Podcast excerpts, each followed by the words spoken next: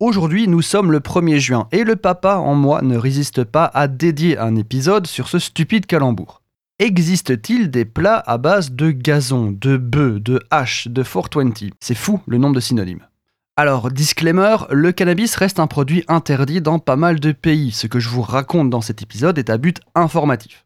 Et petit rappel légal, vous êtes toujours soumis à la loi de votre pays, où que vous soyez dans le monde.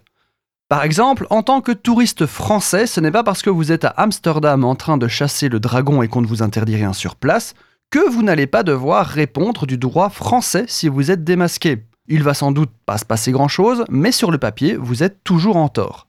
Alors, gastronomie et Tosma ont plus ou moins toujours coopéré. On pensera évidemment aux space cakes, donc les, pâtisseries chargées de THC, dont la consommation est plus récréative que gustative. Mais c'est néanmoins une des formes de nourriture à la Marie-Jeanne que vous êtes le plus susceptible de trouver facilement. Il y a pléthore de recettes souvent très appétissantes utilisant la marijuana.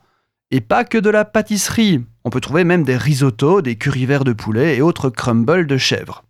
En fait, le THC, donc le principe actif du cannabis, se dissout dans les graisses, donc, basiquement, on peut virtuellement tout faire à partir d'un beurre, d'une huile ou d'une crème de cannabis.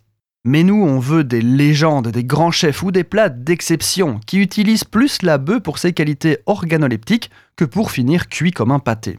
Eh bien, il existe des chefs spécialisés dans la cuisine à la ganja. Certains se surnomment eux-mêmes des canachefs et offrent leurs services à domicile un peu partout dans le monde. On a même un chef belge deux étoiles, David Martin, qui a depuis peu ouvert sa carte à la substance. Mais attention, ne pensez pas sortir de table complètement défoncé. Le niveau de THC est inférieur aux 0,2% légaux du royaume. Le cannabis est vraiment utilisé pour ses qualités organoleptiques. Désolé pour le buzzkill.